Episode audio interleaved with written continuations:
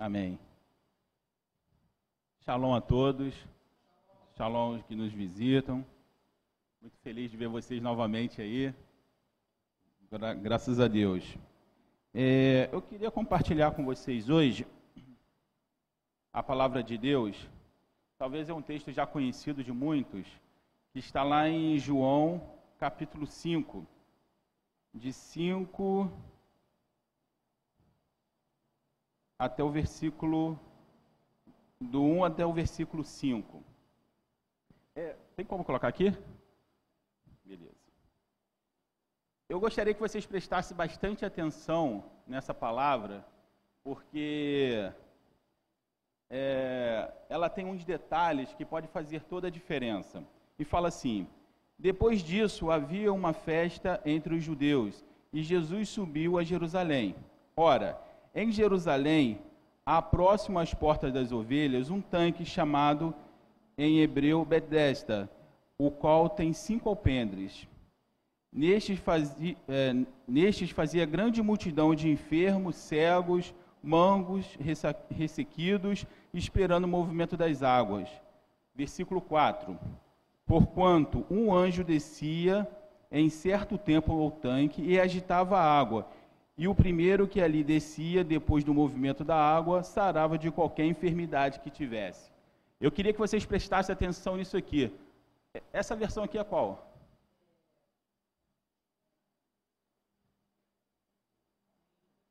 Almeida? Olha só. Eu quero que vocês prestem atenção nisso aqui, ó. Tá vendo isso aqui? Colchete. Visto. É, troca para mim para NVI.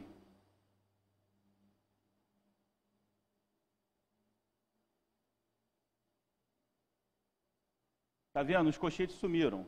Não tem cochetes aqui. Visto lá? Não tem cochetes. Parece uma coisa simples, né? Pois é. Só que isso me chamou muita atenção. E justamente aqui está falando assim: de vez em quando descia um anjo do Senhor e agitava as águas. É, antes de entrar, antes de entrar é, na palavra, eu queria fazer um esclarecimento em relação a isso aqui. É, quando eu comecei a fazer essa palavra, é, pesquisar sobre essa palavra, esse tanque ele me chamou muita atenção pelo fato desse anjo descer e movimentar as águas. E confesso que não achei nenhuma referência em demais lugares da Bíblia que mostrasse que isso se repetia em outros, em outros momentos. Isso me chamou muita atenção. E aí eu fui procurar em várias versões da Bíblia para ver o que, que, essas, o que, que essas palavras tinham em comum. Para minha surpresa, uma das Bíblias mais antigas não tinha esse texto. E aí me chamou muita atenção. Eu falei assim, como assim? Porque eu estava lendo numa das Bíblias mais antigas, que é, é Ferreira de Almeida, uma das muitas antigas, e não tinha esse. E aí eu fui olhar em outros que tinha essa parte. E aí eu fui, eu fui pesquisar, eu falei assim, ué, por que, que em um lugar tem e outro lugar não tem? E aí, fazendo uma pesquisa rápida, eu pude perceber que esses colchetes que estão que, que aparece na Bíblia, que infelizmente na NVI nem aparece, esses colchetes são comentários que são inseridos, mas que não estão nos originais.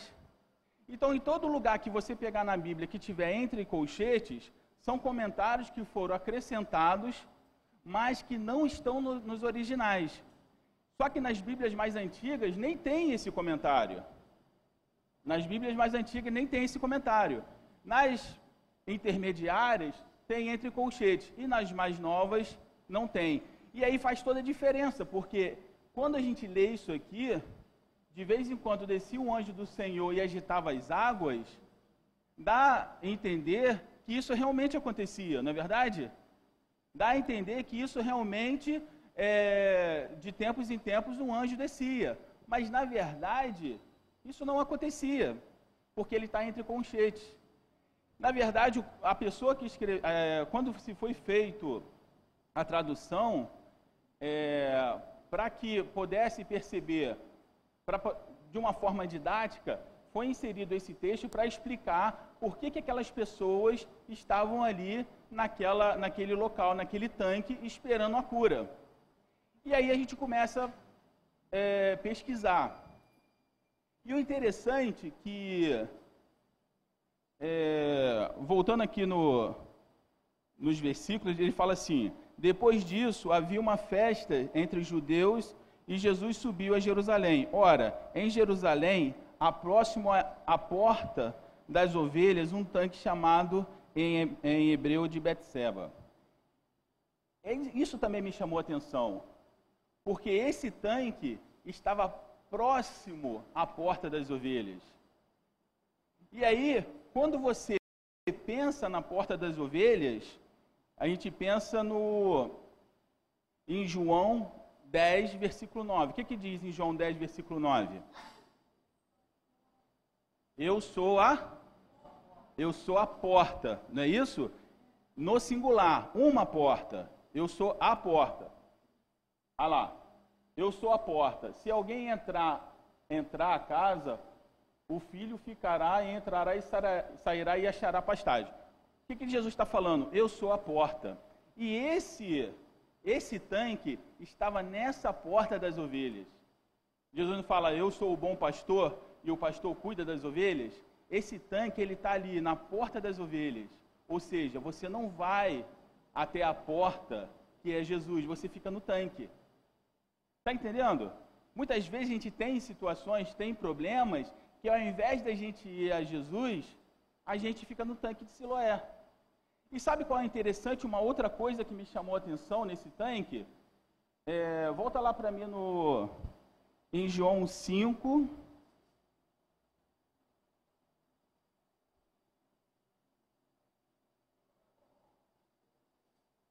João 5, é, versículo 2. Olha só o que, que ele diz.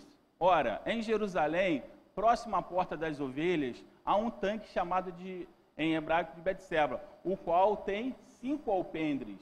Na verdade, esses cinco alpendres são cinco portas.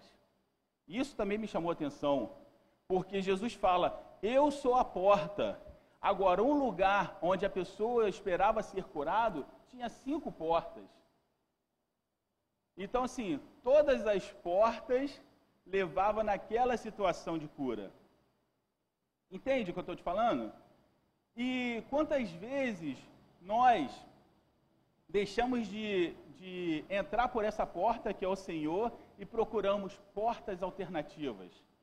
Não, mas eu vou ser curado. Não, mas eu vou, vou receber uma bênção. Não, mas muitas vezes, no, na nossa situação, na nossa depressão, na nossa angústia, a porta mais propícia é a bebida. Muitas vezes, na nossa depressão, na nossa angústia, a porta mais propícia é o crack. Muitas vezes, a porta mais propícia são os remédios. São as cinco portas.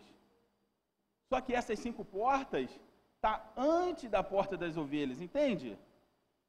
Essa, é, quando eu comecei a ler esse texto, eu fui, fui percebendo a, a grandiosidade de informações que tem nesse texto.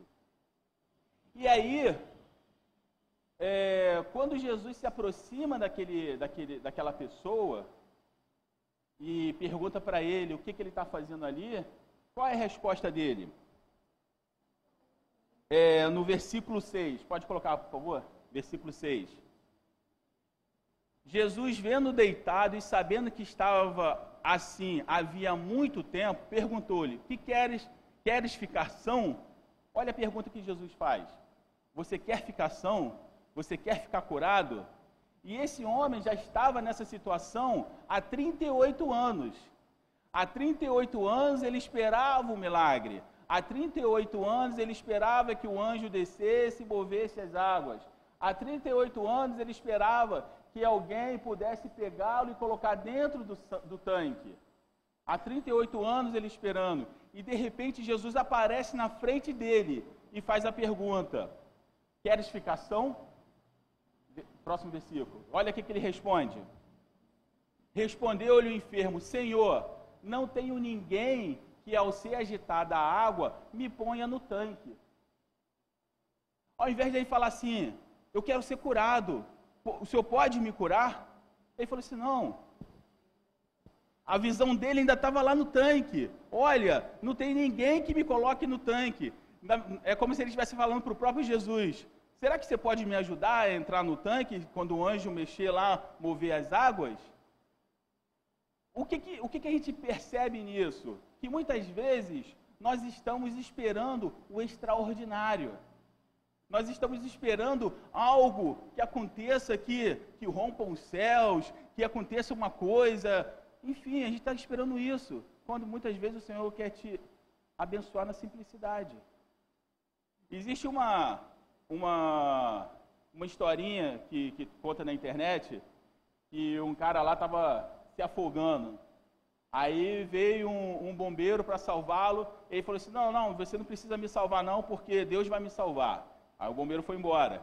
Aí veio outro cara para salvar. Não, não, não precisa, não, porque Deus vai me salvar. No final das contas, ele acaba morrendo. E aí ele morre. E aí ele, depois ele questiona Deus: Deus, por que, que eu morri? Eu confiei tanto em ti e não fui salvo. Deus fala assim: Como não?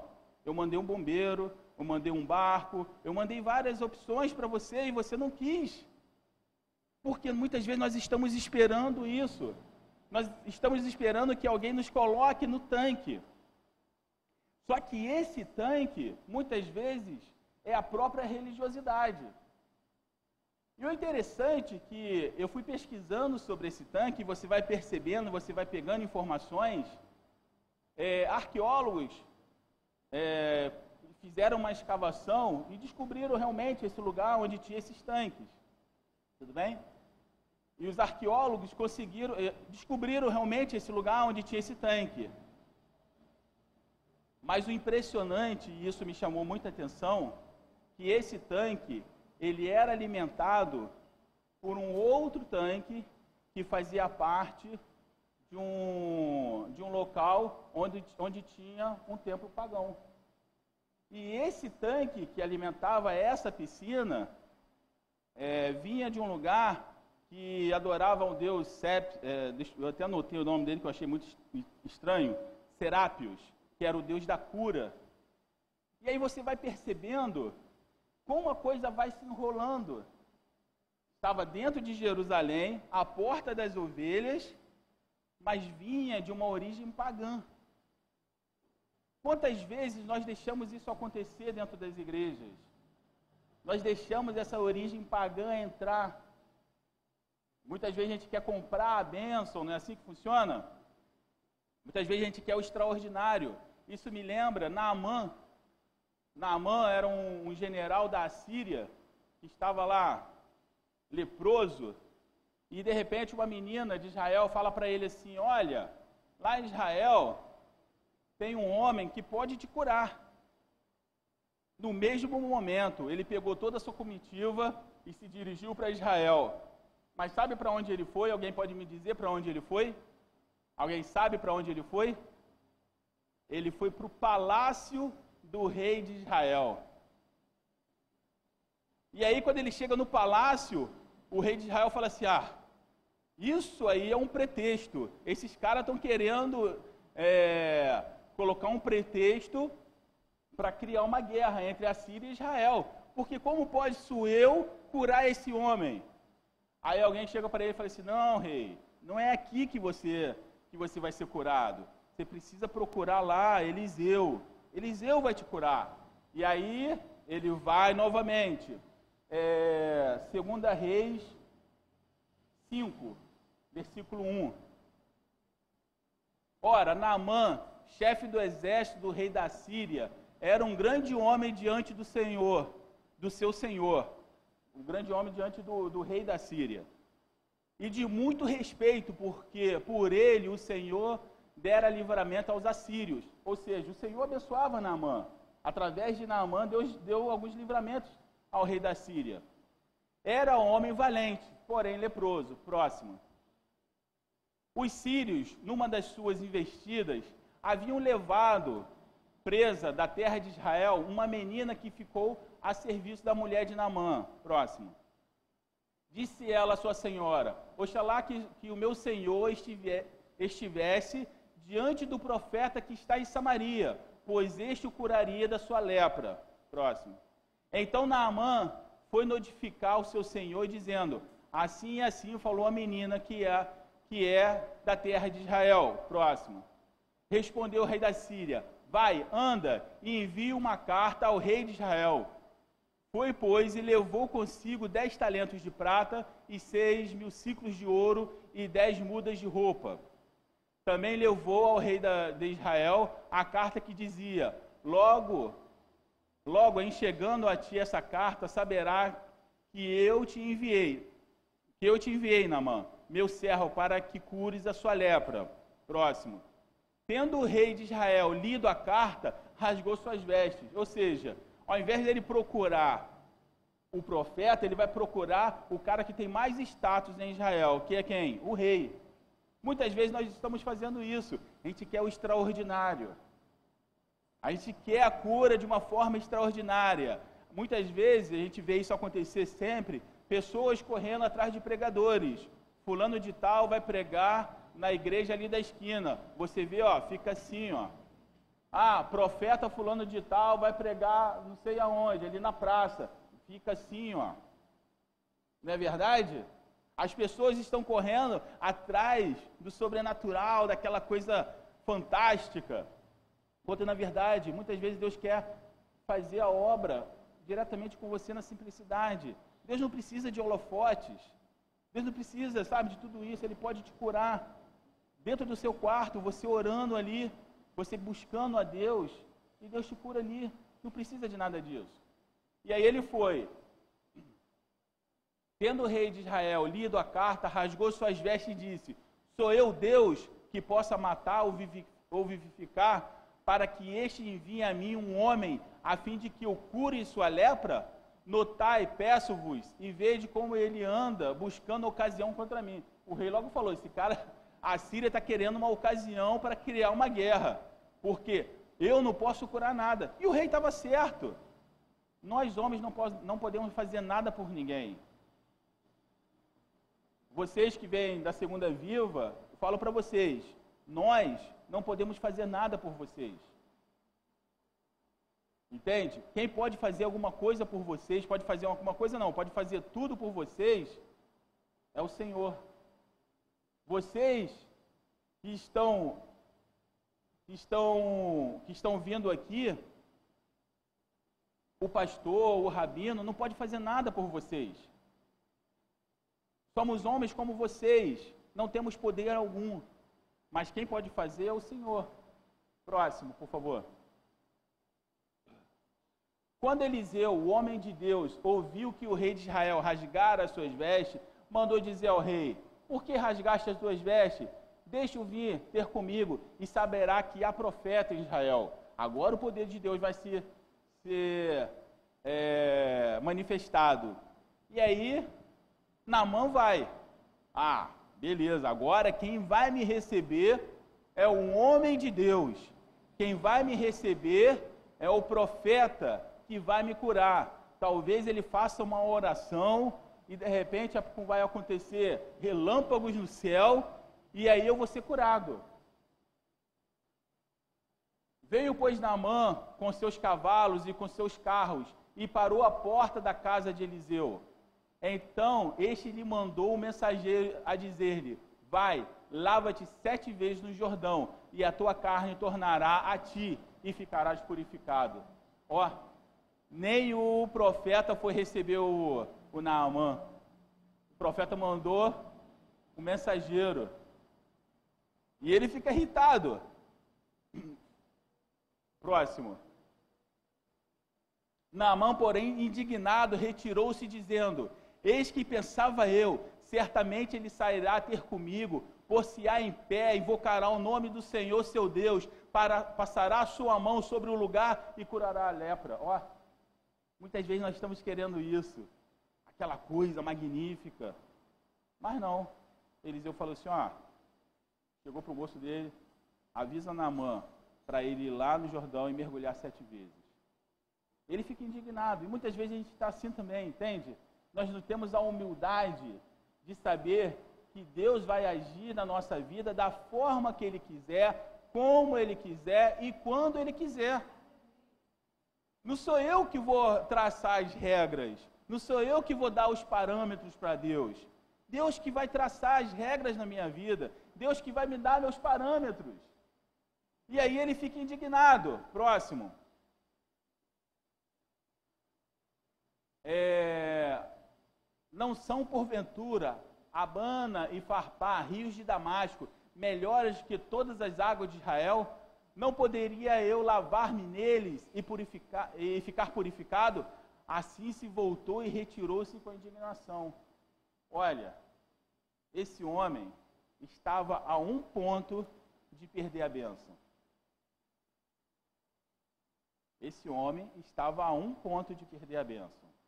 Ele seria completamente limpo se ele entrasse no Jordão sete vezes, obedecesse a palavra, ele ficaria limpo.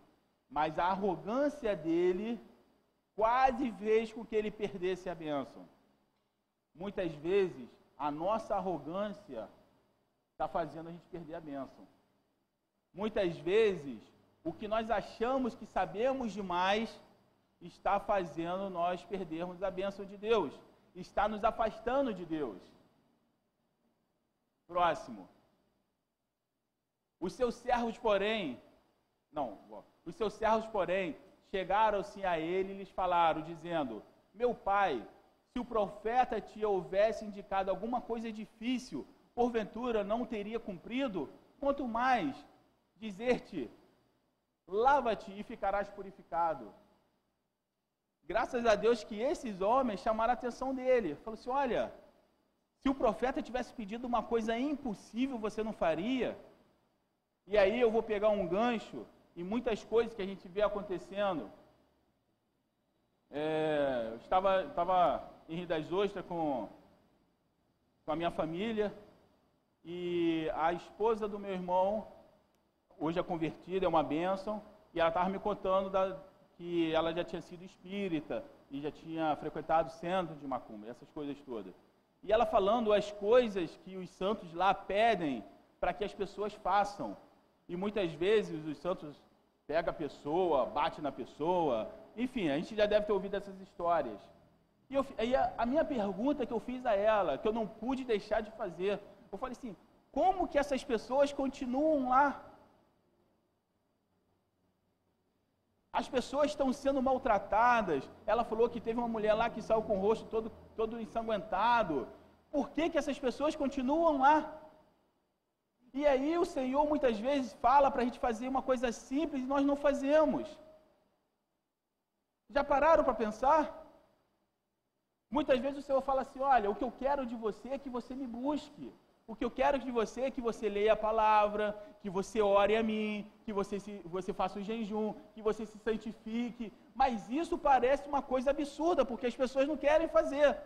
Mas gastar centenas de dinheiro em despachos e tudo mais, as pessoas fazem. Por quê? E aí eu fico pensando que é exatamente isso. Ele fala assim: olha, se o profeta tivesse mandado você fazer uma coisa muito difícil, você faria. Mas ele te deu uma tarefa simples e você não quer fazer. E o Senhor está falando isso para a gente todos os dias. Eu estou te dando um jugo suave e você está desperdiçando.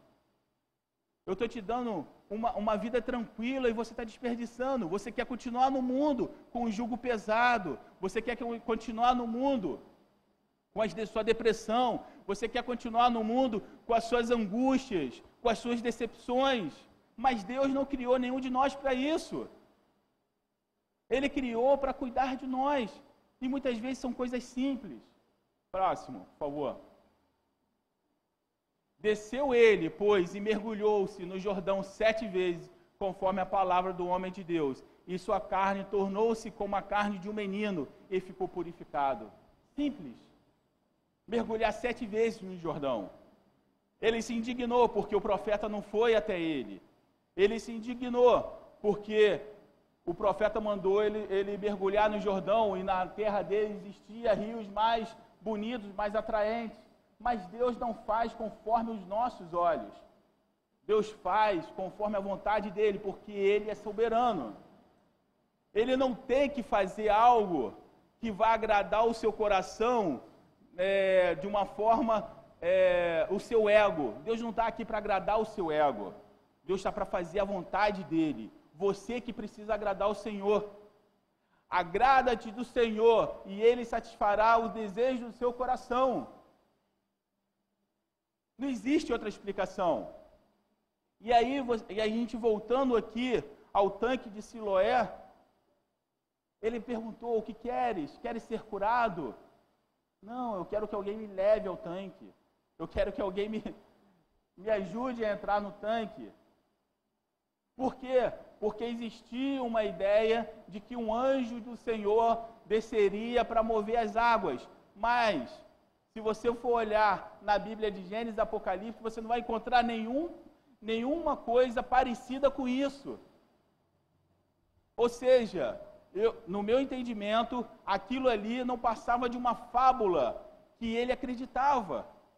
E muitas vezes nós estamos acreditando em fábulas nós estamos acreditando que ser religioso vai nos aproximar de Deus. Engano, ser religioso está nos afastando de Deus. Muitas vezes nós achamos que o nosso querer, a, nossa, a, a, a forma como nós queremos viver, vai nos, nos, nos aproximar de Deus. Mas na verdade isso está nos afastando de Deus. E o Senhor está te perguntando nessa noite: que queres que eu te, quer ficar limpo? Quer ficar curado? E a nossa resposta, qual é?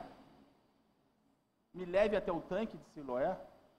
E sabe o que é o interessante? Jesus cura aquele homem. E sabe qual é o mais interessante ainda? A palavra de Deus fala que esse lugar era um lugar onde estava cheio de enfermos, mancos, aleijados, cegos. Tinha muita gente ali. E sabe o que, me chamou mais atenção? Todos eles poderiam ser curados mas nenhum deles perceberam que o Senhor estava ali. Muitas vezes nós estamos na, na casa de Deus, podendo ser curado, o Senhor está aqui para te curar, e você ainda está olhando para o tanque do Bethesda. E aquele homem, ele, ele é curado. E sabe o que, que me chamou mais atenção? Ele foi curado, ele pegou a sua maca e foi embora.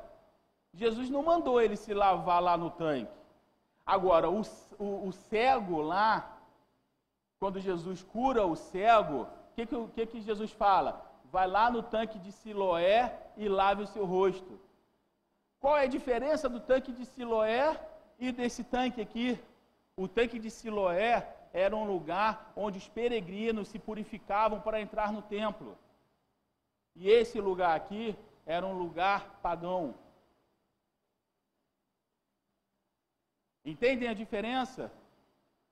O Senhor está tá, tá, tá buscando pessoas que querem se santificar. O Senhor está buscando pessoas que neguem-se a si mesmo. O Senhor está buscando pessoas que querem entregar sua vida a Ele. Ele está pronto para fazer a cura. E eu fico pensando, se nós tivéssemos a oportunidade de conversar com todas aquelas pessoas, um ano depois, eu fico imaginando o sentimento de decepção no coração de cada um deles. Eu não acredito, a cura estava aqui do meu lado e eu não vi. Ele passou do meu lado, ele até esbarrou em mim e eu não vi. Por quê? Porque nossos olhos estão fechados. Senhor, abre o nosso entendimento. É a oração que precisamos fazer. Abra o nosso entendimento. Precisamos ter o discernimento do Espírito precisamos ter o discernimento, porque se não tivermos o discernimento, a bênção vai vir e a bênção vai embora e você não vai ser abençoado. Enquanto você estiver procurando o extraordinário. E isso é, é tão interessante que quando Jesus vem à terra, o que, que as pessoas falavam? Ele não tinha beleza alguma, não tinha formosura nenhuma. E aí você vê as, as retratações hoje das figuras, dos quadros que pintam Jesus, como que é o Jesus que a gente vê hoje? loiro de olhos azuis. Não é assim? Mas a palavra de Deus fala que ele não tinha beleza alguma. Mas a beleza que ele não tinha, ele tinha de sobra em poder, porque ele curava, ele libertava. E detalhe, ele não só curava, ele cura, ele liberta, ele salva.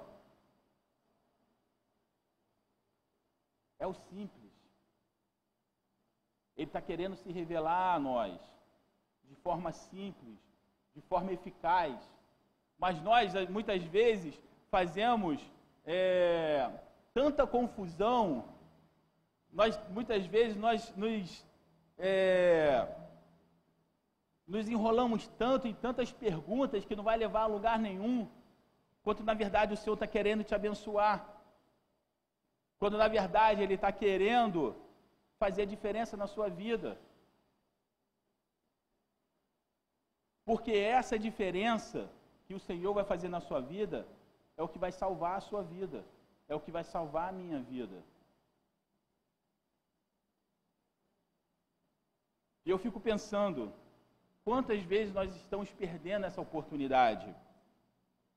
E ele fala assim: e Jesus, vendo este, este deitado e sabendo que estava ali havia já muito tempo, disse-lhe: Queres ficar são? O enfermo respondeu: Senhor, não tenho homem que me não tenho homem algum que quando a água é agitada me meta no tanque, mas enquanto eu vou descer, outro desce antes de mim.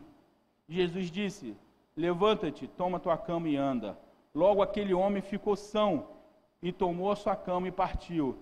E aquele dia era dia de sábado. O interessante é que aquele homem ele vai embora. Mais tarde, o Senhor encontra ele novamente. No versículo 14 diz assim: Depois Jesus encontrou-o no templo e disse-lhe: Eis que já eis que já está são. Não peques mais, para que não te suceda alguma coisa pior. E aquele homem foi e anunciou aos judeus que Jesus que era o que curara. O que isso, o que isso me chamou a atenção? Me chamou a atenção que quando Jesus curou esse homem, ele nem sabia quem o havia curado. Quando Jesus curou esse homem, ele nem sabia quem o havia curado. Porque os fariseus perguntaram para ele assim: Ué, mas por que você está carregando a maca? Porque é sábado. E aí ele fala assim: Não, a pessoa que me curou falou para eu fazer isso. Mas quem te curou? Eu não sei.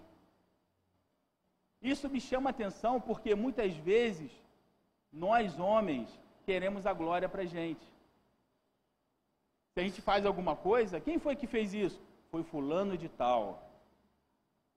Foi fulano de tal. Você vê muita, em muitas igrejas estampado lá na frente a foto do pastor, a foto do missionário, todos querem a glória. Jesus foi lá, curou. Não precisou de holofote, não precisou de. Mas ele foi eficaz. E depois, mais uma vez, ele encontra esse homem e fala assim: Olha, você está limpo, você está são. Mas não peques, para que não te aconteça coisa pior. O que, que ele estava falando ali? O que, que Jesus estava querendo dizer? Jesus estava se apresentando para ele para falar assim: olha, não fica só no milagre, não, porque o milagre ele é perecível. No dia que você morreu, o milagre acabou. Mas, se você me conhecer e se você entregar a sua vida, isso vai te dar uma vida eterna. Está entendendo?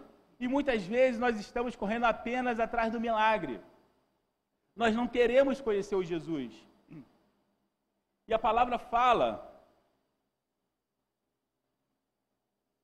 que ele foi tão grato que ele foi dar o testemunho para as pessoas, para os judeus, para os seus irmãos, de quem havia curado. Qual o testemunho que nós estamos dando? A gente vê pessoas vêm para a igreja, está desempregado, aí faz sete semanas de oração, faz corrente do não sei o que lá, e sobe monte, desce monte, e aí o Senhor, por misericórdia, vai e abençoa. O que, que a pessoa faz? Nossa, meu emprego está me consumindo tanto tempo, já não tenho mais força para ir para a igreja. Mas o milagre que a gente deu foi o Senhor. Mas esse milagre é perecível. Mas o milagre da restauração da sua vida, esse é para é, é a eternidade. Só que nós estamos querendo ser imediatos, queremos apenas a benção, não queremos o abençoador. Eu sempre falo isso. Estamos acostumados à benção e não ao abençoador. Então, precisamos conhecer Jesus. Não pelo que ele pode fazer na sua vida, mas pelo que ele é. Notei aquela música que eu acho muito interessante. Se ele fizer, ele é Deus, mas se não fizer, também é Deus. Isso é conhecer Jesus pelo que ele é, não pelo que ele pode fazer na sua vida. Porque eu vou te falar, o que ele pode fazer na sua vida, ele já fez. Ele morreu por você e morreu por mim. O, o restante são é um bônus. O restante é bônus. Mas o maior milagre foi ele ter salvado a sua vida. Foi ele ter salvado a minha vida. Esse foi o maior milagre. Mas você precisa conhecer Jesus. E ele está perguntando essa noite: O que queres que eu te faça? O que, que você quer que Jesus faça na sua vida? Será que você quer um emprego ou você quer que ele desperte o amor a ele? O que queres que ele te faça? Talvez Jesus nessa noite está querendo curar da cegueira espiritual. Abrir os seus olhos para você compreender. Talvez Jesus está te dando a oportunidade nessa noite. E presta bastante atenção no que eu estou te falando. Ele quer curar a cegueira espiritual das nossas vidas. Sabe por quê? Porque essa cegueira faz com que nós nos, nos distanciamos cada vez mais do Senhor. Quando na verdade Ele está nos chamando. Venha, venha até mim. Eu sou a porta. Aquele tanque tinha cinco portas. Aquele tanque tinha cinco portas. Quantas oportunidades, mas todas perecíveis. E Jesus está falando: Eu sou a porta. Se você entrar por mim, você vai encontrar pastagem. Se você entrar por mim, eu vou cuidar de você. Se você entrar por mim, você não vai sentir mais fome. Se você entrar por mim, você não vai sentir mais medo. Mas antes de chegar a essa porta, tem lá as cinco portas do tanque. Qual que você vai escolher? Essa escolha está diante de nós todos os dias. Eu gosto de lembrar até lá do de Moisés, né? Diante de vocês está o caminho da bênção e o caminho da maldição. Isso é todos os dias. Hoje é a oportunidade de o Senhor estar curando a cegueira dos nossos corações. Hoje é a oportunidade de o Senhor estar nos dando entendimento da sua palavra. Não pelo que as pessoas falam ou que as pessoas explicam, mas pela revelação que o Espírito vai revelar no seu coração. Porque sabe o que é mais interessante? Às vezes eu estou lendo uma coisa e tem uma revelação da palavra e vou conversar com outra pessoa, ela tem a mesma visão do que eu vi. E eu falo, cara, isso é o Espírito Santo de Deus, isso é magnífico. Porque o mesmo Espírito de Deus que fala comigo, fala com vocês. Mas a mesma religiosidade que pode me cegar, vai cegar vocês também. E esse, e esse paralítico, ele estava cego, ao ponto do Senhor Jesus chegar do lado dele e perguntar, e ele falar: Eu quero entrar no tanque.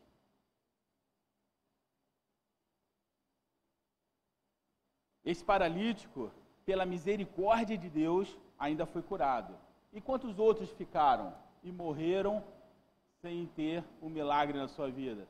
Sem ter a cura, sem ter a libertação? Quantos ficaram? Porque o apóstolo Paulo diz: muitos são chamados, mas poucos são escolhidos.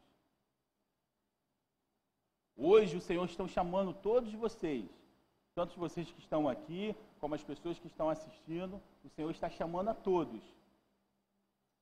Mas desse todos, quais vai ser os escolhidos? Quais de fato vai querer fazer a vontade de Deus? Quais de fato vai querer investir a sua vida no reino de Deus. É a pergunta que, que a gente deve levar para casa hoje.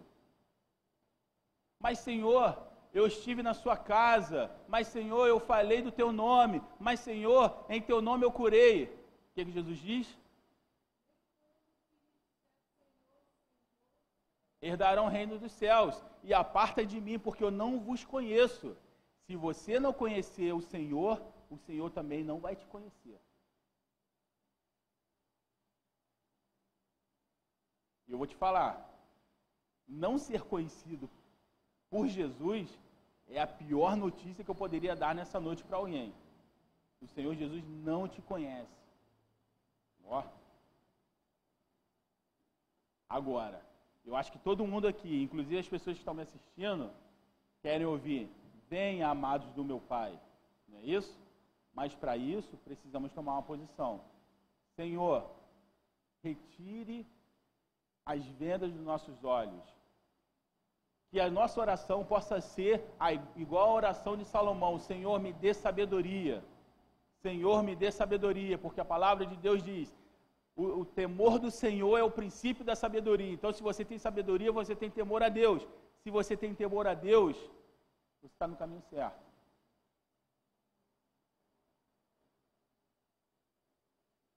Que o Senhor possa estar acrescentando essa palavra no coração de cada um. Que nós possamos estar enxergando que as cinco portas, que o tanque e tudo mais, é só uma, uma distração para a gente não entrar realmente na porta das ovelhas, para a gente não entrar realmente pelo Senhor Jesus. Vamos dizer não às distrações. Vamos dizer não e vamos nos achegar cada vez ao Senhor. Porque eu gosto de lembrar que Enoque, ele foi levado aos céus, não foi isso? Mas uma coisa muito importante que a palavra fala, e andou Enoque com Deus. Não fala que Deus andou com Enoque, fala que andou Enoque com Deus. Quando você anda com alguém, você está sujeito a esse alguém, não é isso? Quando alguém anda com você, esse, esse alguém está sujeito a mim. Então a palavra de Deus fala: e Enoque andou com Deus. Então ele estava sujeito a Deus, estava sujeito à vontade de Deus. Que nós nessa noite possamos tomar essa posição de andar com Deus, para que o Senhor possa se agradar de nós naquele grande dia. Amém? Que o Senhor possa estar nos abençoando nessa noite. Rabino.